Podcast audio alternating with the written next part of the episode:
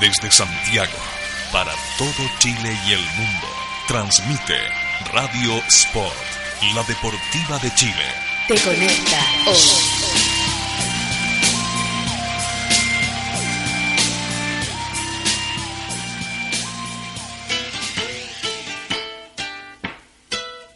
Porque la literatura y el deporte se unen. Aquí comienza Libros a la cancha. Desde este momento, Matías Claro te invita a descubrir lecturas, textos, historias y escritores en la voz de nuestros destacados invitados. Libros a la cancha es un proyecto financiado por el Fondo del Libro y la Lectura del Consejo Nacional de la Cultura y las Artes. Solo en Radio Sport, la deportiva de Chile. Te conecta hoy.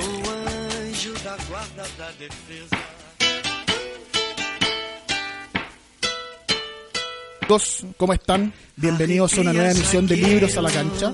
Arroba Libros a la Cancha Twitter e Instagram, Libros a la Cancha en Facebook y librosalacancha.cl. Como siempre, hoy en el programa tenemos un invitado de lujo, un joven autor, un joven escritor. No podría decirle poeta porque ya ha publicado novelas, no podría decirle novelista porque partió en, lo- en la poesía, así que escritor en el amplio sentido de la palabra, traductor también.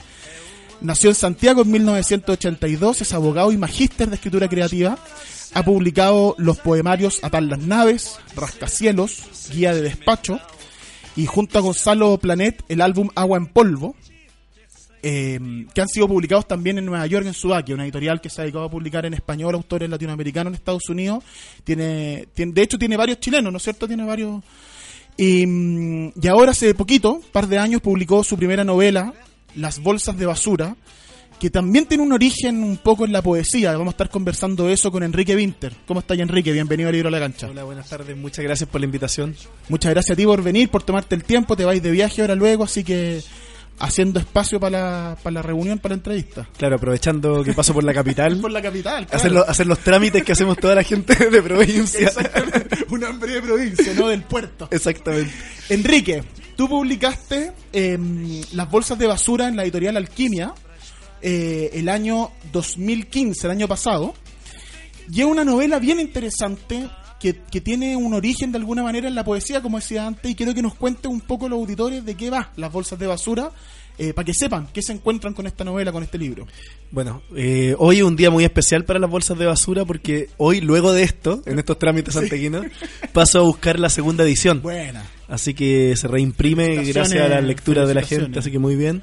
Y él y me la llevo a Perú por la madrugada. Eh, bueno, las bolsas de basura surge de varios fragmentos que yo ya tenía escritos como narrativo en su momento, Ajá. de una historia que quería contar, de una cosa que en cierto modo me pasó. Hubo un momento de vida en que sentía que eran inminentes bastantes quiebres, no solo con determinadas personas, un quiebre de pareja en particular, sino que también como con un cierto mundo, un cierto quehacer, incluso la ciudad, etcétera. Y de eso yo escribí mucho porque sentía que estaba haciendo una especie de profecía autocumplidas de cosas que había pensado. Y eso fue hace muchísimos años, habrá sido unos siete años antes de, de escribir la novela y publicarla, u ocho. Y lo que tenía de esos fragmentos que narraban esta parte de historia, de algún modo había algo más juvenil, más de amor, de algún modo. Y eh, sobre todo falta de tiempo para trabajarlo al nivel que yo trabajo mi poesía. Tú eres bien, tú eres bien eh, tra- trabajador en ese sentido. Sí, Te metías en la poesía, le das y... Sí, creo que tal como hay escritores que dicen que son mejores lectores que escritores, yo creo que soy mejor editor. Ah, perfecto. Entonces, con el material que ya tengo en bruto, lo que hago con mi texto también lo puedo hacer Perfecto. con otros, ¿no? Con Perfecto. otros autores. Tal vez podemos hablar también de eso, como de- trabajo bastante como editor. Como editor. Mm.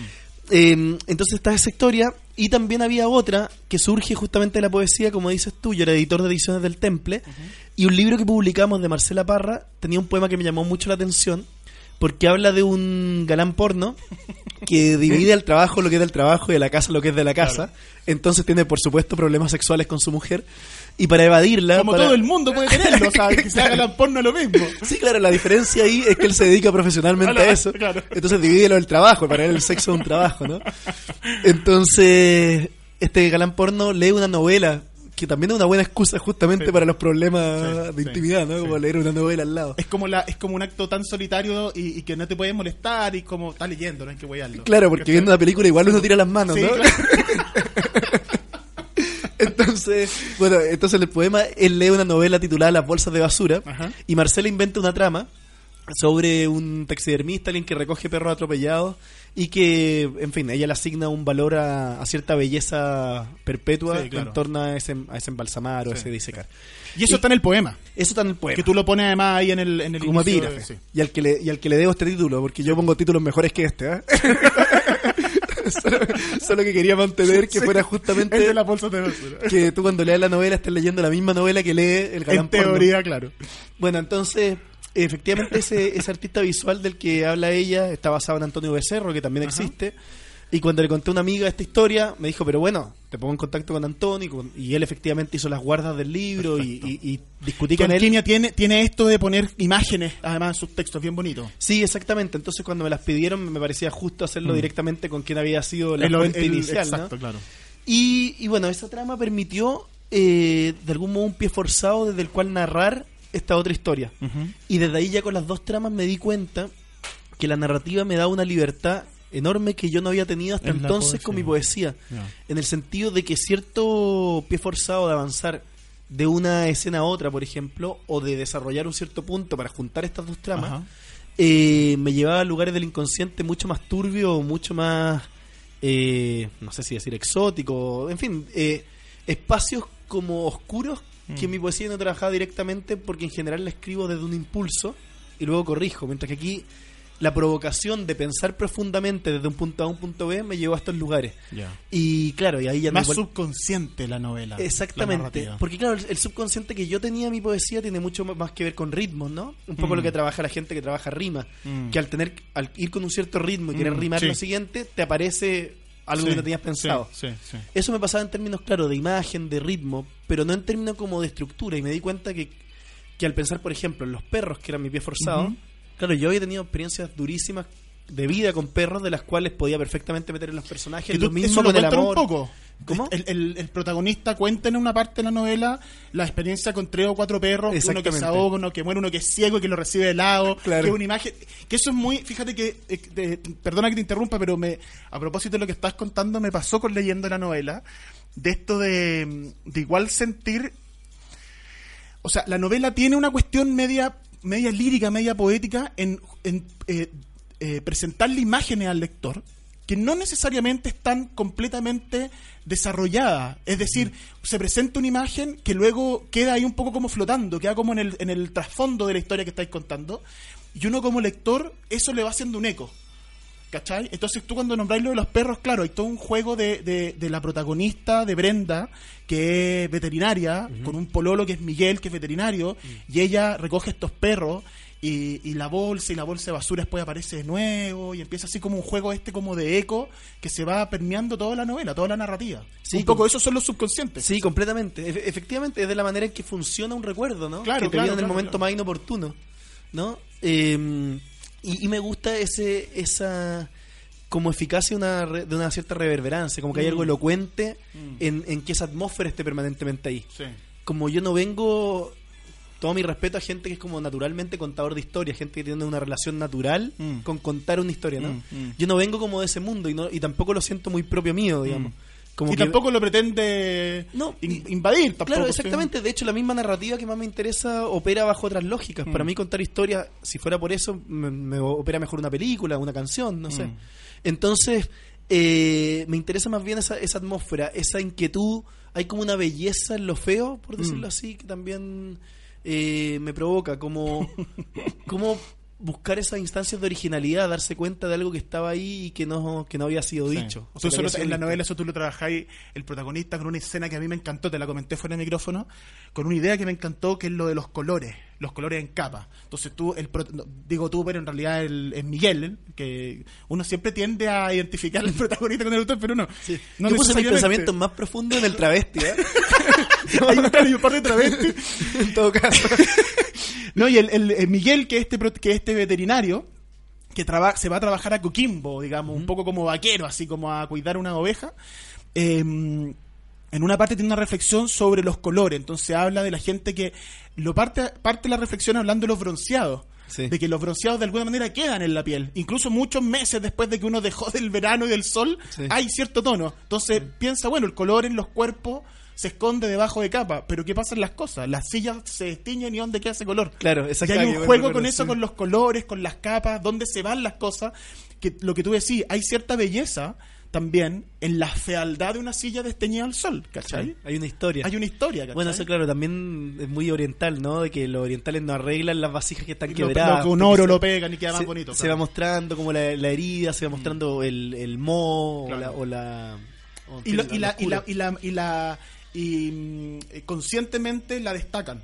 Exactamente. con esto con sellarla como con oro, le, le brillan, hacen brillar la fractura en el- la vasija. Fue digamos. más o menos la idea con esto, porque Mm. la pregunta, o una de las preguntas de fondo de la novela es como, ¿qué pasa o qué sucede o a dónde va toda esa energía puesta en algo, ¿no? En Mm. esos grandes amores de determinados momentos de la vida, en general la juventud, pero Mm. pueden pasar en otro momento, ¿no?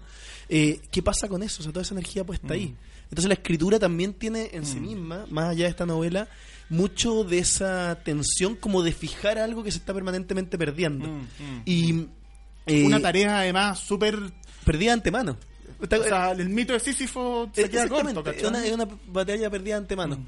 Entonces también ese es el gesto de estos protagonistas como como haciendo, recuperando perros y embalsamándolo, entonces como hacer que este perro que fue atropellado, esta violencia, esta sociedad que pasó por encima, eh, reviva como eternamente, ¿no? Mm, y claro, mm. esa sociedad que pasó por encima, este perro atropellado también es la relación de estas parejas, Claro. ¿no? Eh, la, la trama un poco se detona también desde un atropello. Bueno, Sí. tal vez antes de entrar en esa especie de la trama, dos cosas, ¿no? Una, esta imagen que dices tú de la de cuando las cosas se destiñen, el color sigue en ella. sí. Porque sinceramente me imagino que un químico lo puede explicar, pero yo no sé dónde se va el color. Sí. Sí, o sea, cuando se destiñe, ¿no? ¿Dónde? Sí, porque con el bronceado tú lo sacas y vas sacando las capas Y de la piel incluso, Claro, te, te- tú- te despelleja. Te despelleja y ese, ese pellejo tú lo sacas y es el pellejo que quedó más oscuro, ¿no? claro. Pero uno no... Hay algo material Exacto. en la silla, en la, la típica, la, la típica, la- la- el póster, la foto pegada en la pieza. Claro, bueno, ¿Cachai? también aparecen estos típicos pósters en, la, en las fuentes de soda, en Claro, Coquimbo, esa- exactamente. como la, la- la- la cerveza rubia, la cerveza morena. Hay una cosa muy obsesiva de observación. Yo tenía muchos apuntes de cosas que no fueron otros textos, ¿no? Perfecto. Y que, y que iban, podían ir dando cuenta de este proceso psicológico del personaje que se va perdiendo, ¿no? Que se ve enredado. Mm. En mira, esto- inevitablemente vamos a entrar en la trama, ¿no? Como Sí. se ve No, no, enredado. pero es que esa es la idea, vamos para Sí, eso. en- enredado en esta mm, en una situación de la que no sabemos muy bien si es culpable, Mm. una especie de anti-thriller. Mm. Pero bueno, una imagen era esa que, te- que quería, lo que me hablas del, del despellejado, del teñirse, de que las cosas, el color sigue en ellas, Mm. ¿no? Yo lo repito durante la novela. Y me gustan esas frases, tienes toda la razón, es muy de la poesía que es como el verso que queda flotando, ¿no? Sí, sí, Entonces sí. uno recuerda la frase, no una, un desarrollo de la misma, ¿no? Que la frase ahí sola, salto de línea y uno Y- y queda, un poco queda como, en el aire con eso, claro. Y eso eventualmente genera una dificultad de lectura para quien esté esperando una novela tradicional, ¿no? Pero a la vez he tenido la experiencia de que gente que no lee novela se la ha como tragado rápidamente, como con mucha intensidad, como si de algún modo el leer novelas nos metiera también una especie de telaraña de lo que esperamos del género. Y esto lo Sí. traiciona un poco, ¿no? Lo, lo, lo defrauda.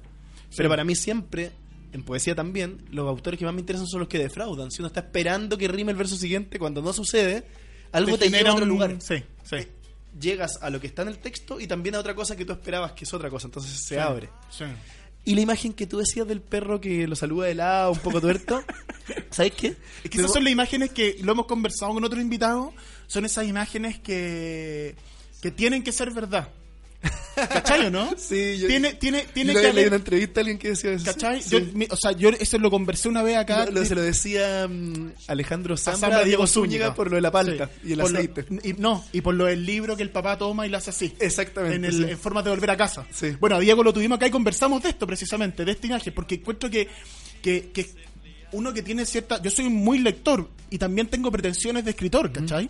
Y uno siempre cuando está leyendo está fijándose en aquello, esta suspensión de la realidad, de creerle a la novela que te estáis leyendo, Sí. y se logra en esos momentos en donde efectivamente es verdad, donde hay verosimilitud, ¿cachai?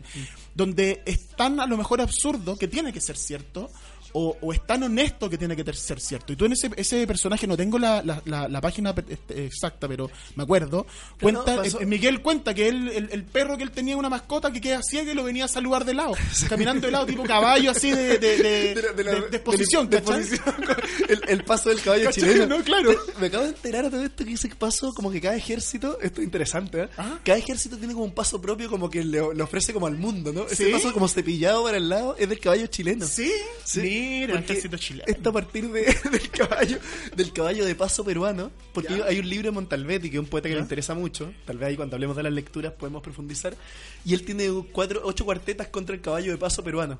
Y me enteré que ese paso era otro, que era como un saltadito Ah, distinto al cepillado qué chileno. bonito, qué A propósito de deporte y todas actividades Bueno, así como... La, la nunca bien ponderada equitación la equitación. miliciana. a propósito de la equitación miliciana. Que en los Juegos Olímpicos además retaron al, al representante chileno porque y corrió con el uniforme con el con el uniforme del ejército. Ah, sí, ah, Pero no fue en equitación, fue, so- fue en salto. Ya. Fue a propósito de Bueno, deporte. ojo, ¿verdad? ojo que los carabineros tienen el, el- el récord mundial, ¿eh? Sí, Eh, del caballo guaso. El- que está la réplica acá en el Juan Sí, Ramsey, en en la un bar. Raguibel, ¿cómo se llama? El. Alfonso, sí. El Alfonso Larraguel arriba del caballo guaso. Sí. No, pero ahora en los Juegos Olímpicos, en los saltos, porque no hay equitación eso, por los saltos, no- saltos ornamentales, no sé cómo se Sí, llamará. sí puede ser. Salto que no sé, bueno, ahí lo voy a buscar, pero seguramente me estoy carrileando, pero los saltos con los caballos, en la primera tanda corrió con el uniforme del ejército y lo retaron, porque no tenía que correr con el uniforme, no digamos que representara alguna institución. con la, con la, con la imagen esta del perro de lado.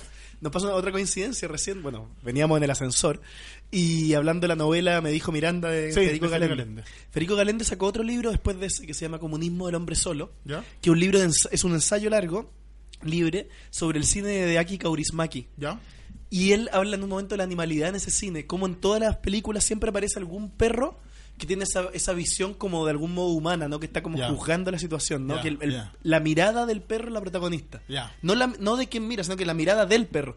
Y él, bueno, y él cita esa misma escena que te voy a decir, pero así a pie de página, citando el libro y la página de, de esta novela. La del- para del- argumentarle a Mira, qué Kaurismäki, bueno. que a mí me parece un honor total, porque Sí, Kaurismäki las películas Sí, como que no pasa nada y son de una letanía. Y, y Galenda además es un capo. Sí, además. sí, O total, sea, total. Teníamos hablando precisamente, me dijo Miranda, que una novela también de alquimia. Como este programa eh, anhela hacer un poco de fomento, eh, cuando salen estos temas siempre trato de tenerme un poco para que, para que la gente que nos está escuchando lo apunte.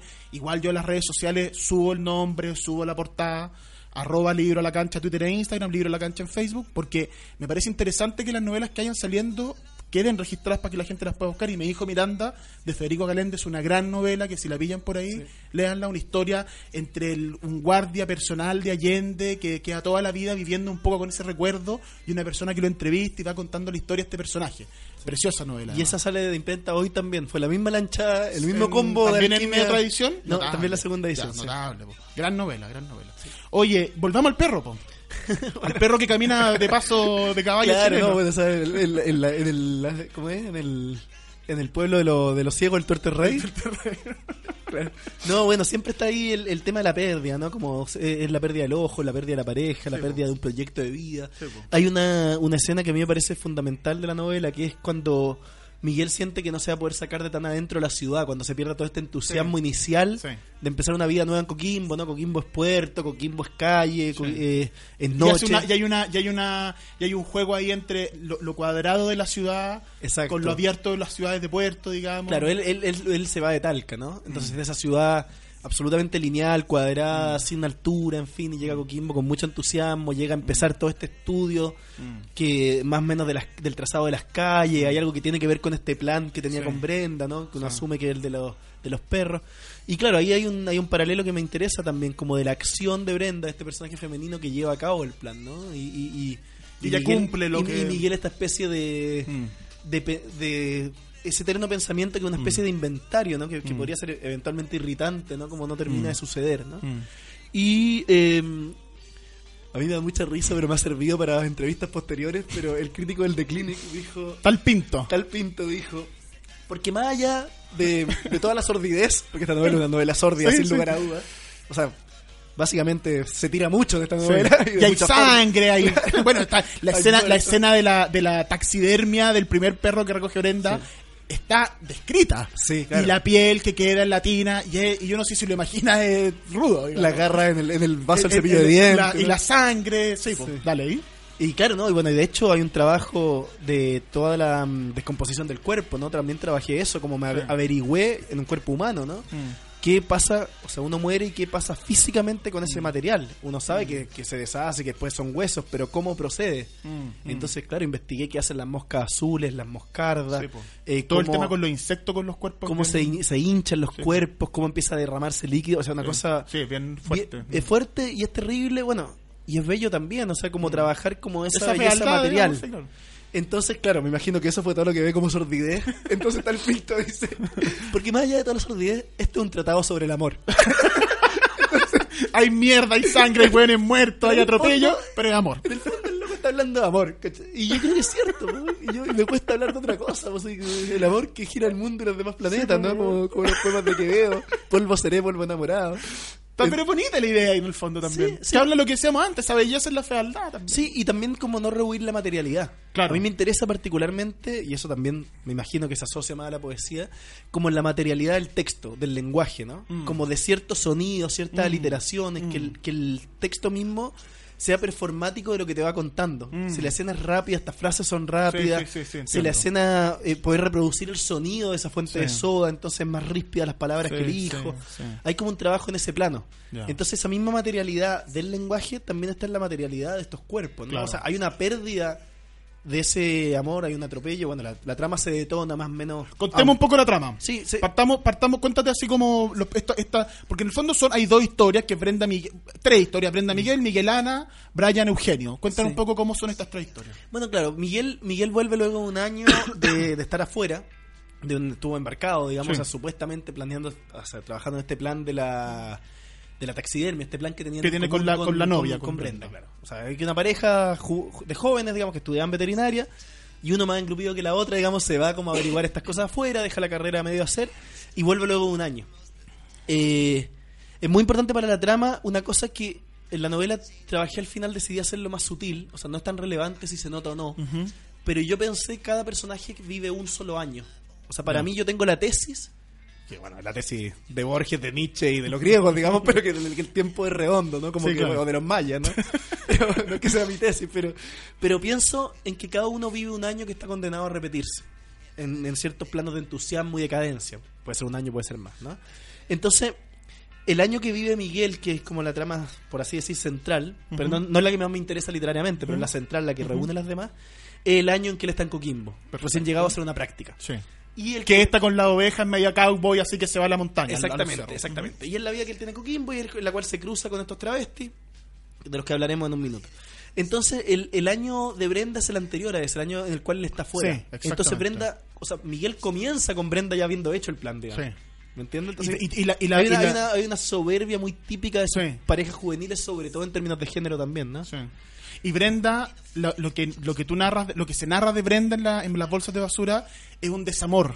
Ella está triste, está, se siente abandonada, está sola, tiene un poco de rabia incluso. Sí. Y ella, entonces ella se va contando, todo, por eso todo el proceso, por ejemplo, de ella de vaciar el cuerpo el perro que recoge, es un proceso que tiene cierta ira así como soterrada. Sí, ¿cachai? completamente, Y el completamente. que pasa, ¿cachai? Toda esa descripción. Completamente. Sí, todo, funciona bajo ese símbolo. Y funciona Entonces- dentro de la idea de que ella está despechada, ¿cachai? Claro, y, y si te das cuenta, toda esa rabia es una rabia productiva, una rabia que le da como Sí, un vigencia motor, una- o, o, eh, eh, eh, ha- hace que exista para Sí. siempre o eternamente una cosa que se acabó, por Sí, decirlo así, sí, a través de estos perros, ¿no? A través de este plan. Entonces ella vive, o sea, en orden cronológico, es este año de Brenda haciendo este trabajo y luego el de Miguel. Están, un- están unidos por esta escena casi inicial, en la segunda de la novela, en la cual se encuentran en una fiesta Sí. que no tenían que encontrar, o sea, que Sí. no, o sea, ellos pensaban no verse nunca más, ¿no? Esta se encuentran absoluta, se encuentran. Obviamente, como, como la palta, como el libro, o sea, obviamente me pasó el día antes que yo me fuera al paraíso para nunca más volver.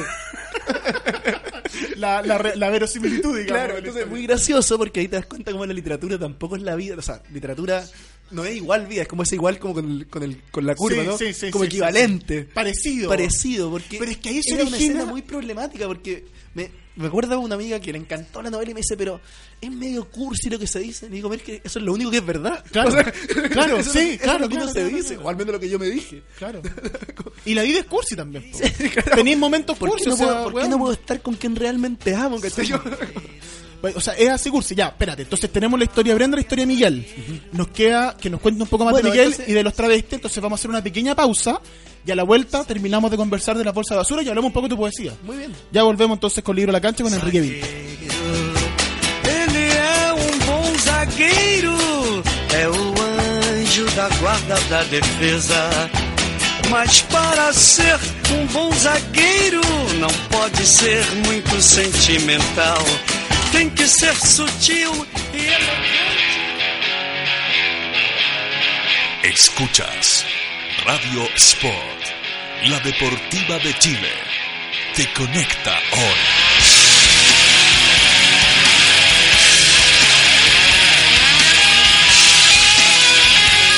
Te conecta hoy. ¿Quieres trabajar con nosotros y ganar dinero? Únete a nuestro team Decide Natural. Te entregamos tu kit y estás listo para comenzar a ganar dinero extra desde tu trabajo, con tus amigos y conocidos. Escríbenos a contacto arroba decidenatural.cl y sé parte de nuestro team Decide Natural.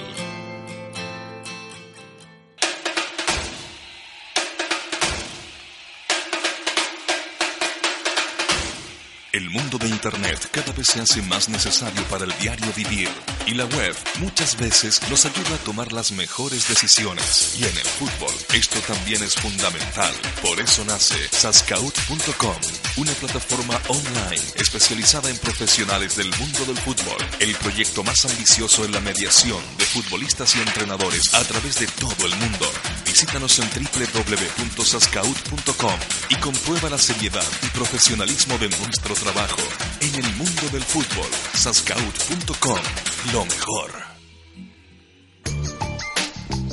Casa Nueva Eventos. Entregamos soporte audiovisual para todo tipo de eventos, corporativos, seminarios, conferencias, charlas, sociales, matrimonios, cumpleaños, graduaciones, recreativos, premiaciones, tardes deportivas, zumba. Te asesoramos con nuestro sistema de sonido, iluminación, video proyección profesional. Realizamos pequeños y grandes eventos, reuniones, lanzamientos de productos, desfiles de moda, empresas, la tecnología al servicio de tus ideas. Casa Nueva Eventos. Visítanos en www.casanuevaeventos.cl.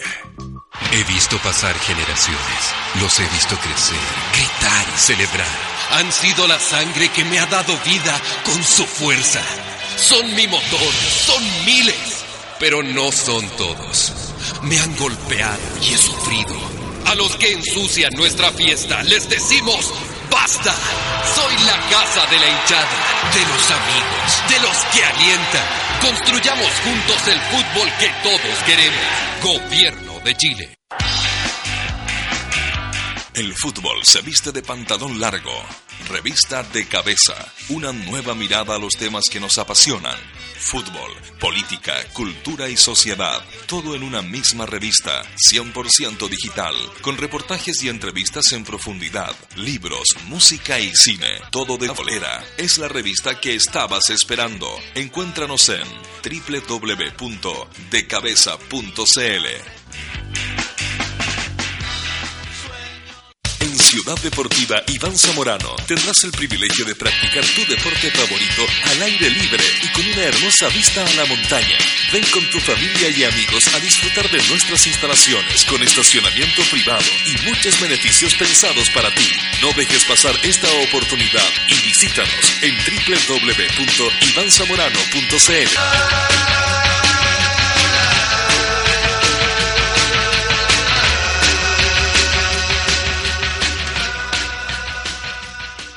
Trece años de periodismo independiente, investigación, análisis y opinión. Todos los meses en su kiosco y diariamente en www.elperiodistaonline.cl. Revista El Periodista, hoy más necesaria que nunca. Radio Sport, la deportiva de Chile, te conecta hoy.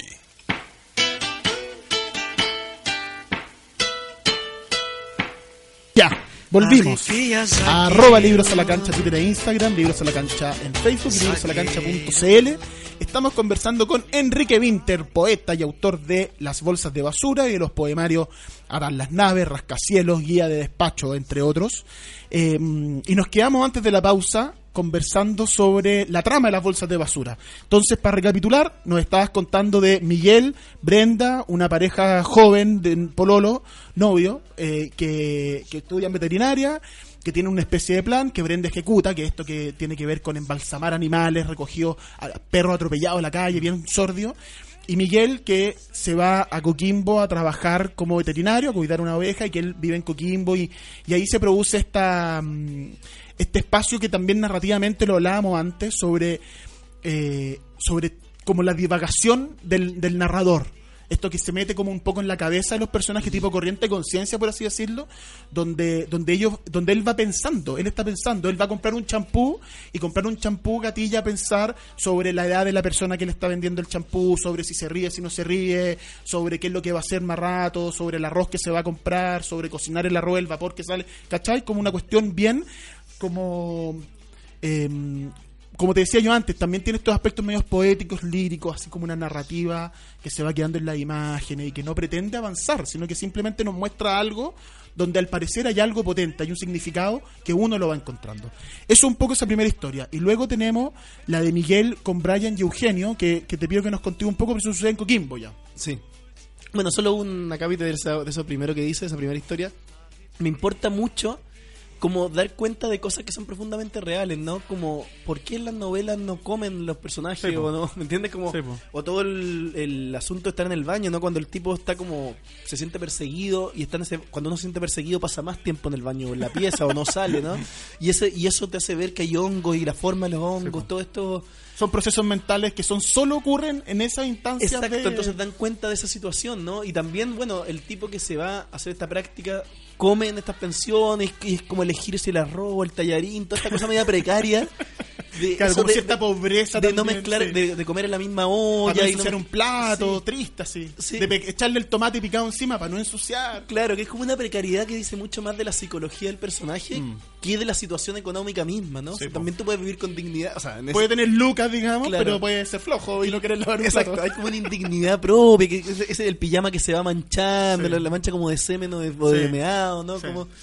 Bueno, eh, las sábanas, yo encuentro que las sábanas en esa weá son Claro. el no cambiar las sábanas, el, esa- ese, el acto de cambiar, de hacer y deshacer la cama. Quiero que también una parte habla un poco de eso, como hay, hay una cama también, ¿cachai? Y todo eso tiene que ver como con quererse a uno mismo Sí, finalmente, como eso que no está, que no va a ser televisado, ¿no? Como qué Sí, decisiones tomas si no las ve el otro, ¿no? Sí. Recuerdo Eh, alguna la hay una novela, fundamental. hay una novela, nada que ver, pero me acordé. No tiene nada que ver con esta tampoco, pero me, me- me acordé recién, que se llama La piel fría, de Albert Sánchez Piñol, un español, un catalán. Una gran novela, una, una novela media thriller, así como media de acción, de un personaje, y tiene algo que ver con Chile, porque es un personaje que se va a vivir un faro al fin del mundo, así tipo Coloane, ¿cachai? Y ahí, ahí aparecen uno, una especie rara, así tipo unos uno como eh, mutante, una weá, es una novela nomás, ¿cachai? Pero hay una parte en que el personaje está solo, en este ambiente inhóspito, eh, abandonado, ¿cachai? Y, y el tipo se afeita todos los días. Y él dice que tiene que afeitarse porque es una manera de mantener cierta civilidad, ¿cachai? Pese a que estoy botado en el mundo, cayéndome del mundo, me tengo que afeitar. Es un poco eso. es- Esas cosas que uno hace para uno y no para el otro, Sí. ¿cachai? Y que tiene que ver con cierto autocuidado. Pero tiene, tiene que ver, porque efectivamente en la novela hay un momento en que, en que Miguel deja afeitarse, o se afeita menos. Sí, y, y hay una descripción de cómo esa mancha, porque ¿te has dado cuenta en estos típicos lavatorios como La- de la mancha fósil del agua, Claro, sí. cuando se van quedando como las máquinas, de- no las máquinas, perdón, las Gillette, se van Sí, quedando po. como todas juntas, uno las reconoce por colores, esos baños compartidos, Sí, y va quedando como una marca una marquita de, de óxido. del óxido de toda la, de toda la Gillette como acumulada. y a veces con el agüita eso se va disolviendo y queda una cuestión café y todo. Como todas la línea. Todas esas miradas, bueno, son muy- como tú dices, muy materiales y tú las narras, y en el, Miguel las narra en el libro y, y son eso, es narrar, estoy mirando una mancha de óxido que se está disolviendo poco a poco en un lavatorio. A mí me, me y gusta- eso es todo. me parece un logro justamente el hecho que tú digas que Miguel lo narra, porque la novela entera está escrita en el libro indirecto, está escrito en tercera persona, con distancia. Sí, sí, sí. Pero, obvio, cuando digo libro indirecto es justamente que escribir en tercera persona no significa que no esté como la mirada del Exacto, personaje. Entonces, como que escribe en tercera persona, pero como colgado encima de cada uno de los personajes. claro. Cada uno de los Alapa, capítulos, claro. Tú- cada uno de los capítulos tú podrías verlo desde la mirada, Del- lo de Brenda, lo de Miguel, sí. lo de Brian, ¿no? Sí. Que son como los tres, las tres miradas, por decirlo así. Háblanos de, de, de Brian y Eugenio, que me pareció una, una Claro. relación, y, y Miguel también, que me pareció una relación muy linda, porque más habla de algo que, que, que está muy em, presente hoy, que tiene que ver también con las minorías, con los derechos, con, con la dignidad que tienen que tener las minorías sexuales, que muchas veces la violencia se lo está comiendo, ¿cachai? Exactamente, sentía que la que el tra- que el trabajo que se ha hecho, sobre todo el travesti, o bueno, en fin, en fin, de minorías sexuales, pero sobre todo el travesti, la literatura chilena, ha sido de gran calidad, porque bueno, lo hizo Donoso, lo hizo eh, Lemebel, o sea, los- nuestros mejores escritores, ¿no? Pienso principalmente en El lugar sin límites, por ejemplo. Pero fíjate que en El lugar sin límites el travesti es como es como lo raro, como lo completamente lo casi hay mucho amor ahí, pero es casi monstruoso, algo completamente como fuera de lo humano, por decirlo así, como, como borroso. Y en el caso del MBL es, Es marginal, es marginal, marginal. es marginal, pero son marginales como, como diosas, o sea, en el fondo él, él los estima, los. Sí, los sí. enaltece, ¿no? Sí. Entonces sentía que, que era raro que, que con esta tradición, como de esa potencia, no estuvieran trabajado en su realidad, ¿no? O sea, como obviamente conozco gente que... que, que Una relación de pareja común y corriente. Exactamente, y ellos tienen trabajo común y corriente, y en fin, y, y lo que tengan de especial es como lo que tienen de especial también y único de otras parejas, en fin. Entonces, por eso trabajé mucho como las reflexiones que yo creía más originales sobre el amor, sobre la pérdida, las trabajé con ellos. Les puse a ellos ese pensamiento, ¿no? Y eh, la trama, efectivamente, como thriller, se detona con el, con el momento en que Eugenio es atropellado, Sí. o sea, él, eh, y él es atropellado, digamos, en Coquimbo, y Miguel se ve enredado con esta situación. Eh, Y ahí viene toda la. de- y ahí se gatilla, como tú dices, la historia de Brian, que hay un momento muy lindo donde él se encuentra con los padres de Eugenio sí, y lo abraza eh, a la madre. claro. Y es un momento bien como simbólico porque de alguna manera es como la madre aceptando y reconociendo el dolor de Brian de que yo perdí un hijo y tú perdiste una pareja. Ay, qué Señor auditor, se me han Mira, parado los pelos. Que, No, pero que fuera- Matías, claro, acredite que mis pelos están parados. Pero fuera de huevo es eso, ¿no? Tiene... Sí, por supuesto, esa es la sensación, como, como uno se rezarse, como uno repara el dolor, si eso tiene que ver, en permanente, ¿no? Sí. En el caso del atropello, o también el atropello de los perros, o también la pérdida de una pareja, ¿no? En fin, como esa permanente eh, tendencia a la disolución y a la derrota que implica cualquier pasión, ¿no? Sí. Entonces como hay una- un deseo de reparar, hay algo como bello en ese mismo deseo de reparar. Y eh, bueno, entonces ahí se detona la trama, ¿no? Entre, entre Miguel siendo perseguido por una suma de funcionarios, ¿no? Entre que lo protegen y no, entonces hay todo un lenguaje de- de- gubernamental, de poder. Igual yo tuve cierta experiencia trabajando como abogado, como decías tú, en, en ciertas cosas, entonces tengo alguna información, qué sé yo, de la de la eh, empresas de aseo, en fin, de los senadores, de ciertas cosas de, de, De la de tráfico de influencia, etcétera. Entonces, claro, hay ciertos movimientos de minoría, hay ciertas revistas, entrevistan a, a, a Brian, que es como el viudo, digamos, de Eugenio, y está todo el trabajo de Brian de, bueno, ¿qué hago sin él? ¿no? ¿Qué hago con las cosas? Todo lo que va quedando, ¿no? Todos esos juguetes que tenía, em, ¿qué hago con la comida que quedó a medio hacer? O sea, una, una, una muerte que es inesperada, están como los choclos que él ya había dejado Sí. en la olla, me los como, no me los como, Sí.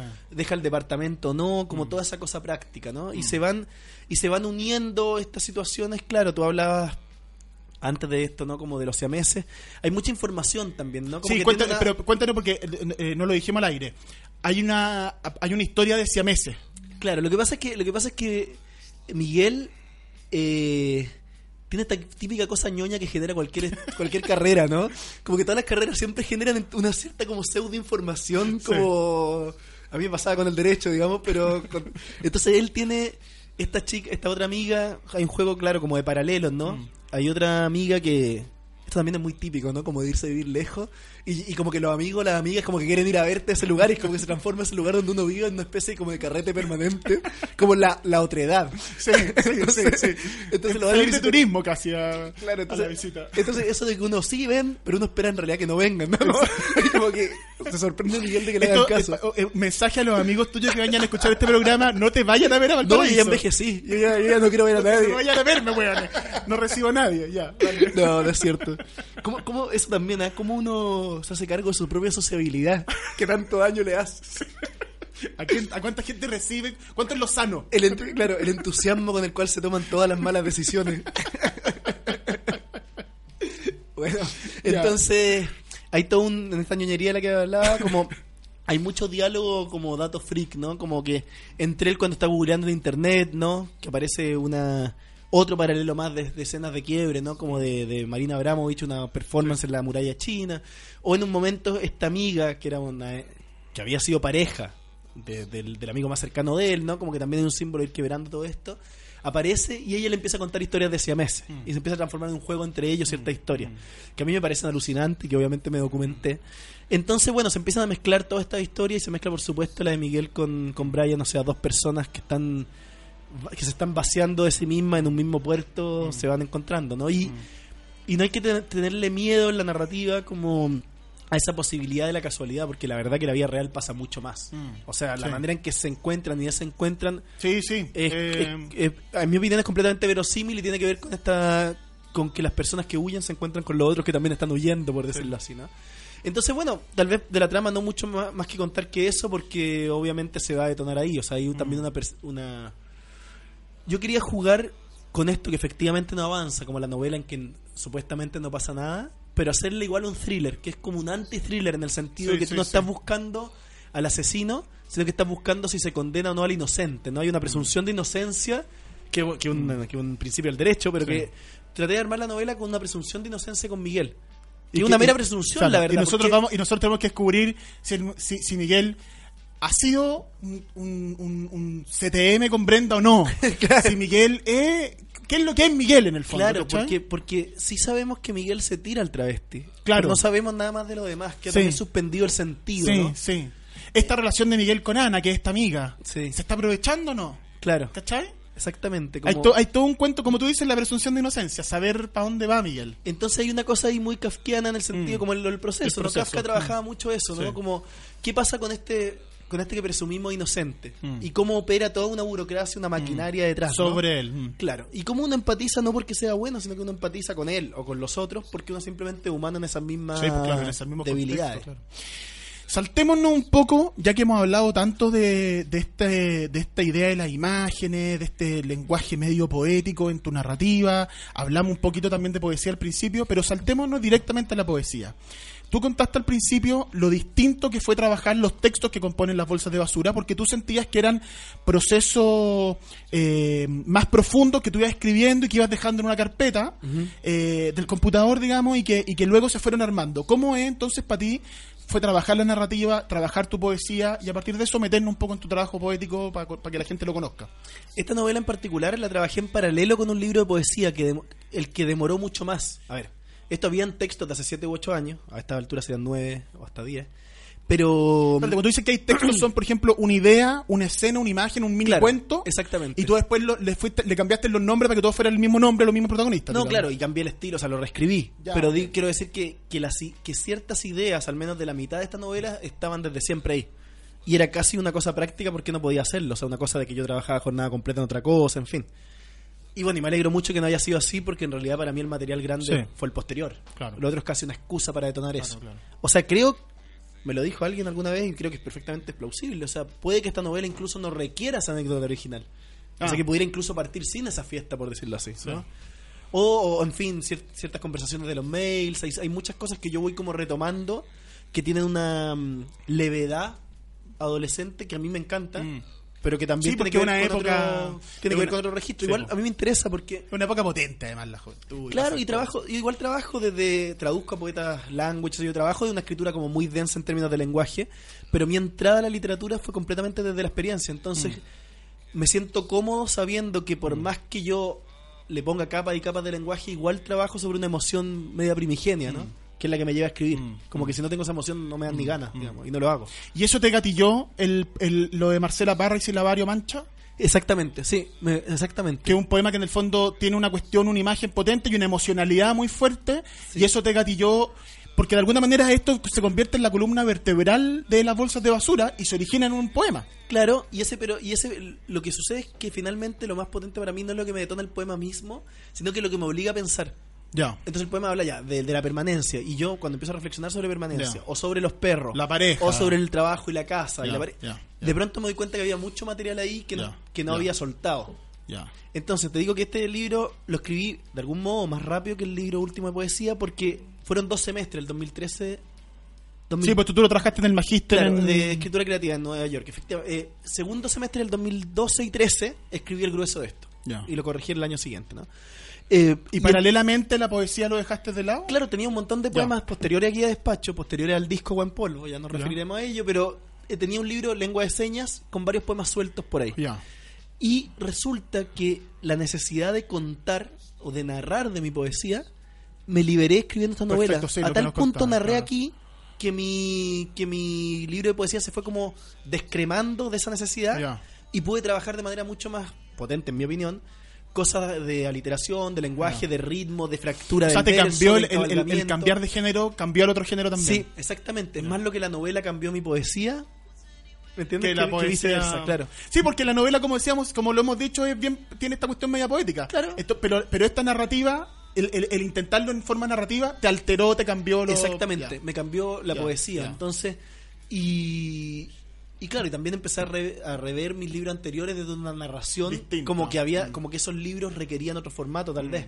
Quiero decir que Rascacielos lo dijo cuando salió la traducción en inglés, Skyscrapers, la presentadora que es eh, Maureen McLean, una poeta muy interesante que también recomiendo, eh, decía que ella lo leyó como novela, que para ella Rascacielos, mi libro del 2006-2008, era, un- era una novela escrita en, verso, escrita con en verso. personajes, con Ya. tensiones, con... Y claro, yo ese libro lo pensé como una suma de personajes que tú olvidas los personajes, pero que sientes la tensión entre ellos, como que queda la dialéctica, por decirlo así. La imposibilidad de que todos estos personajes vivan juntos. Algún crítico, casi todos los críticos se refirieron a novelas para tratar ese libro. Por ejemplo, más de uno citó em, en la de Perec, eh, La vida de instrucciones de uso. uso. Como si cortaras verticalmente un Un edificio. y vieras todas las vías de la... ¿Qué son las vías de instrucciones de uso? Exacto. Y con Rascacielos me decían eso. Y, un, y otro, un argentino que, ar- que armó el prólogo, Ezequiel Seidenberg, el prólogo para Subaquia, lo veía como, una- como un rascacielos horizontal, como una micro.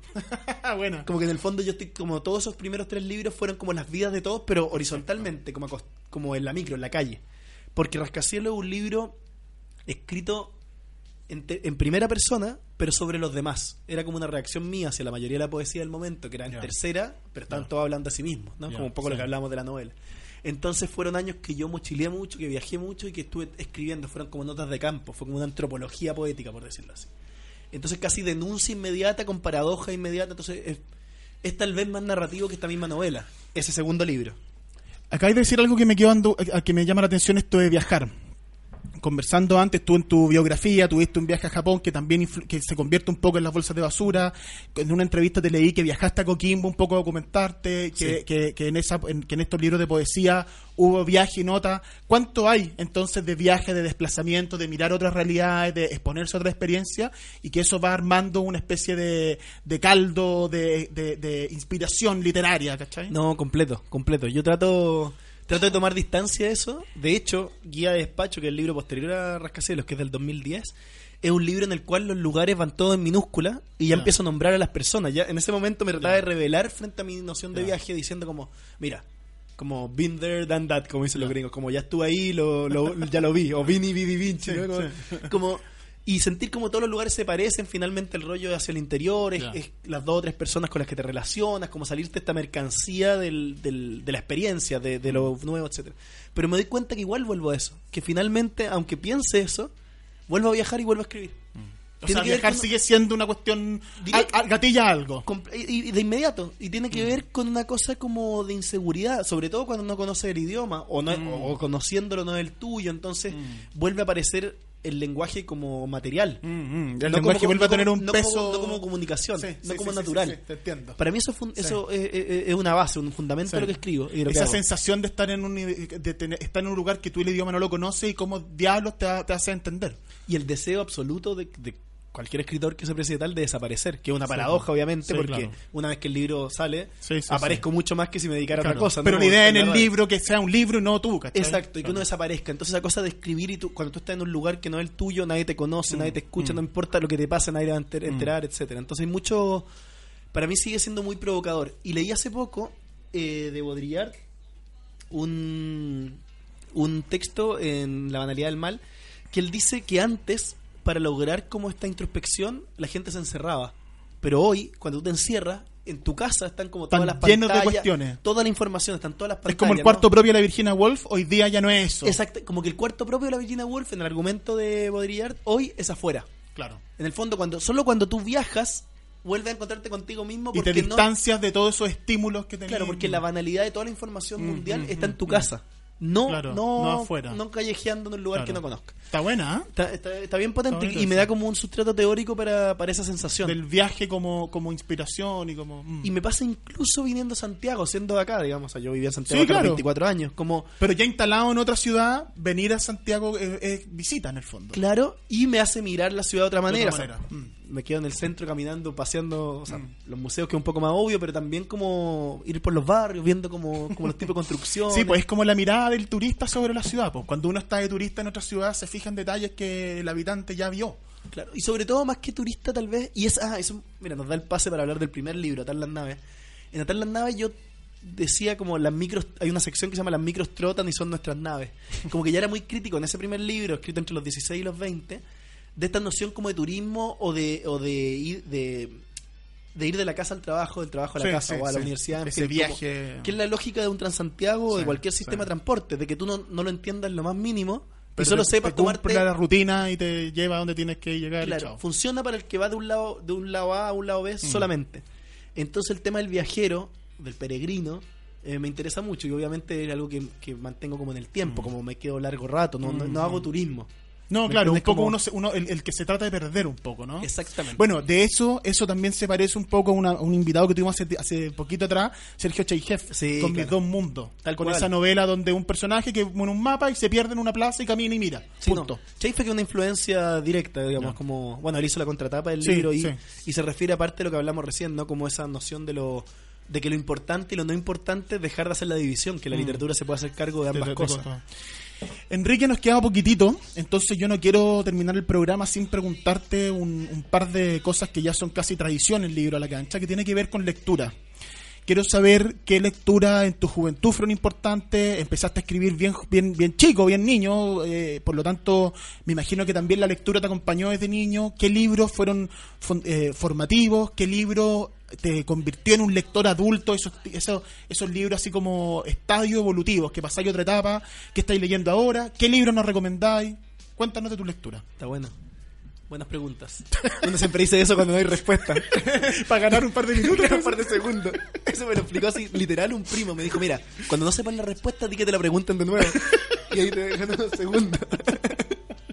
bueno, eh, tuve una partida en falso, que es la de la escritura, que fue...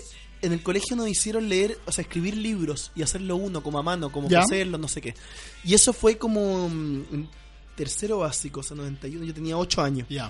A los ocho años escribí un libro y hice la, hice la solapa. Y la solapa puse mido un metro treinta y tres, calzo treinta y tres, como soy crespo, tengo, tengo peca. Con biografía y todo. Claro, así, ya. engrupido. Ma- La materialidad del libro. Es, es el tema, la relación Sí, con la materialidad. Eh, a propósito, muy brevemente, y hay un, un- un escritor que puedo recomendar, Colm Toybin, Sí. eh, dice que él le encantaba la filosofía y el profesor de filosofía en cuarto medio, el cuarto medio eh, De- del irlandés, irlandés, ¿no? claro. le dijo por ningún motivo. Tú tienes cero capacidad para el pensamiento abstracto dice. y, Toynbee dice claro porque le decían como que por ejemplo Newton se paró en la espalda gigante y él se imaginaba a los gigantes con Newton parado arriba.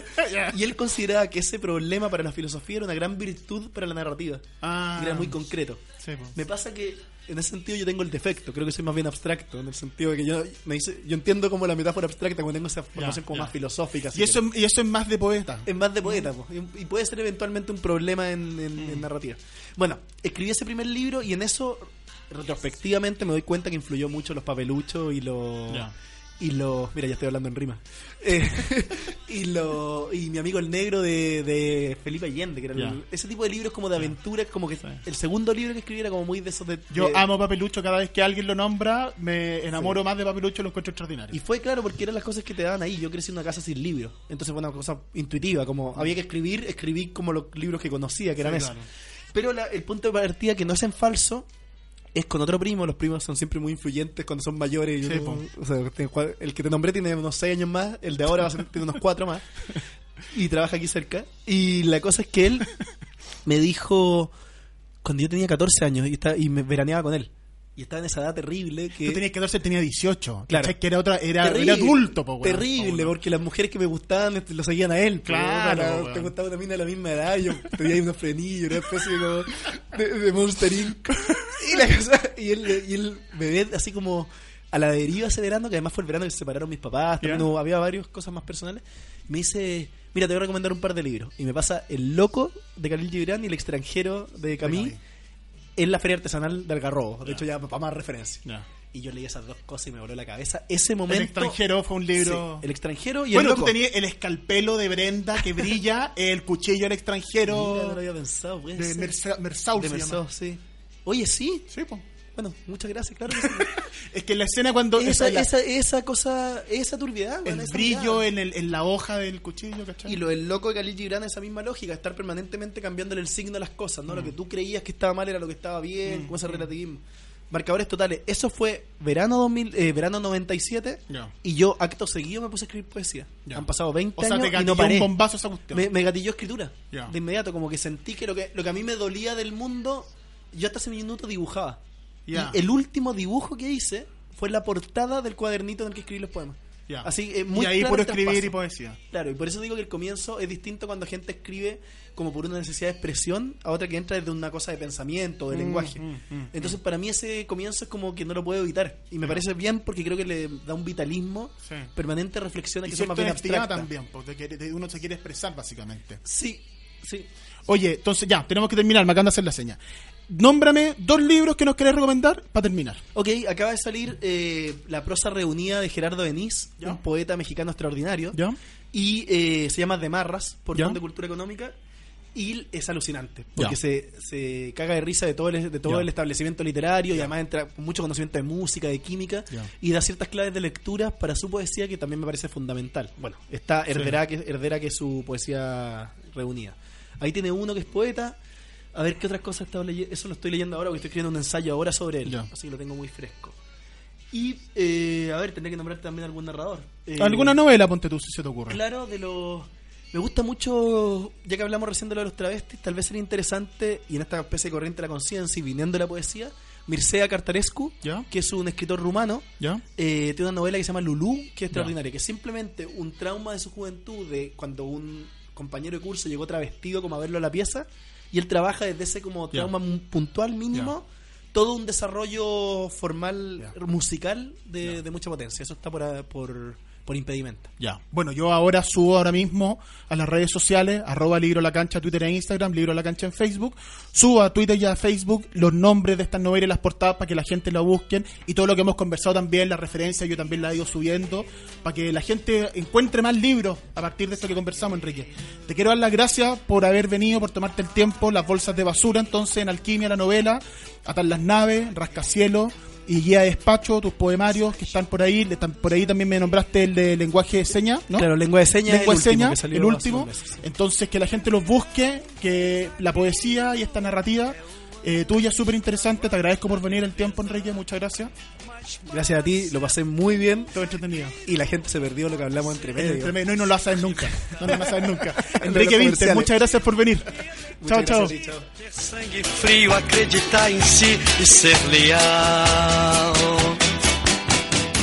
Zagueiro. Aquí termina Libros a la cancha, pero ya vuelve para seguir descubriendo lecturas, textos, historias y escritores en la voz de nuestros invitados. En siete días más volveremos con un nuevo capítulo, pero si quieres mantenerte conectado a la literatura y el deporte, visita www.radiosport.cl y librosalacancha.cl. Libros a la cancha es un proyecto financiado por el Fondo del Libro y la Lectura del Consejo Nacional de la Cultura y las Artes, solo en Radio Sport, la deportiva de Chile, te conecta hoy.